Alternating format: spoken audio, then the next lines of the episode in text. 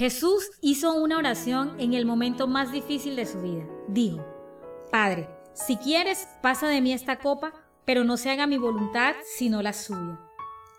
Y se le apareció un ángel del cielo para fortalecerle.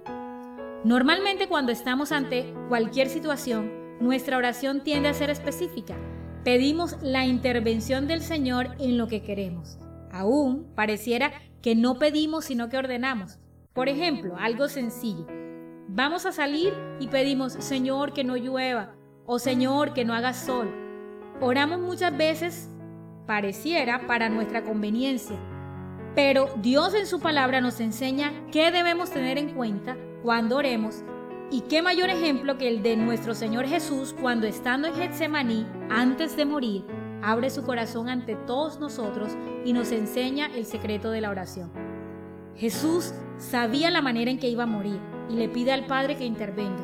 Sabe lo doloroso que es morir crucificado aún siendo inocente, pero no le exige ni le reclama.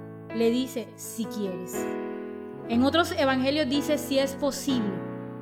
Más que una frase, veo un corazón acostumbrado a estar sometido a Dios. Muchas veces no son las palabras, sino lo que hay dentro de nuestro corazón. Su petición aunque quiere evitar el dolor por un momento, lo abandona y lo deja en manos de los planes y soberanía de Dios. Hay una actitud de humildad, si es posible, es decir, si encaja dentro de tus propósitos. Con esto le dice, creo en la manera en que haces las cosas, aunque me represente dolor y deba ser de esta manera, si así lo determinas, sin duda es la mejor manera. Porque a veces queremos la intervención de Dios solo para esquivar el dolor, Pedimos que no haga sol para no quemarnos y sea más fácil, pero ignoramos lo que el Señor quiere que vivamos o aprendamos. ¿Qué hay cuando Dios no cambia las circunstancias y quiere ver cómo somos cuando estamos bajo el sol?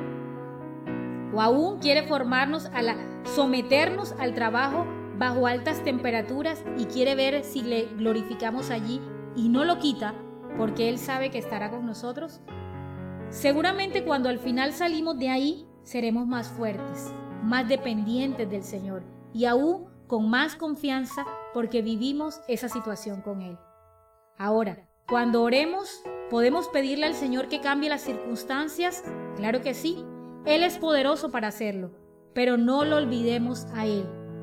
Padre, si quieres pasa de mí esta copa, debe ser nuestra oración, porque nos hará ser entendido de sus propósitos. Jesús continúa diciendo, pero no se haga mi voluntad sino la tuya. Es sorprendente. Le dice al Padre lo que desea, pero al mismo tiempo le dice, si no es lo conveniente, no lo hagas.